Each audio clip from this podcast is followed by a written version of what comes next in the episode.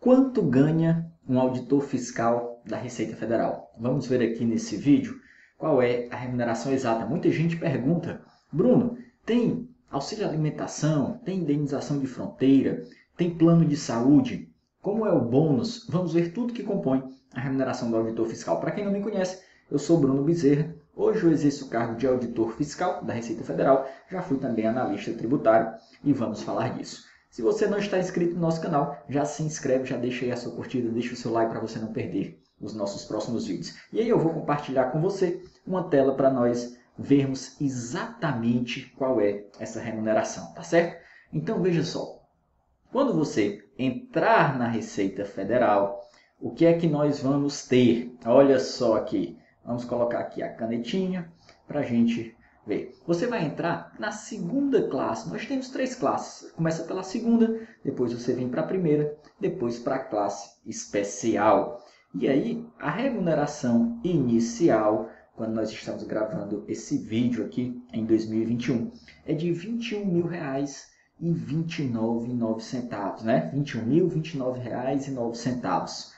Nesse primeiro momento, no primeiro ano, o auditor fiscal não recebe bônus de eficiência que chega até 3 mil reais, tá certo? Então, no primeiro ano, nos dois primeiros meses, não tem bônus de eficiência.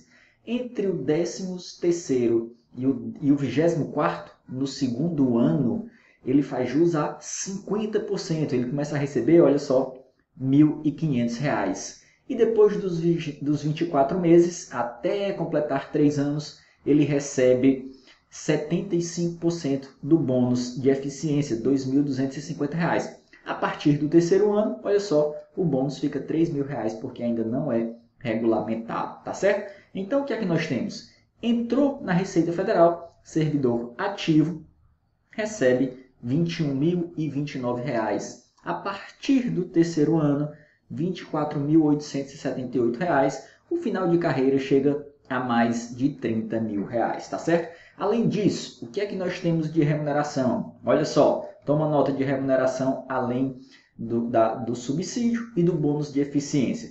Tem o Vale Alimentação, no valor de 458 reais.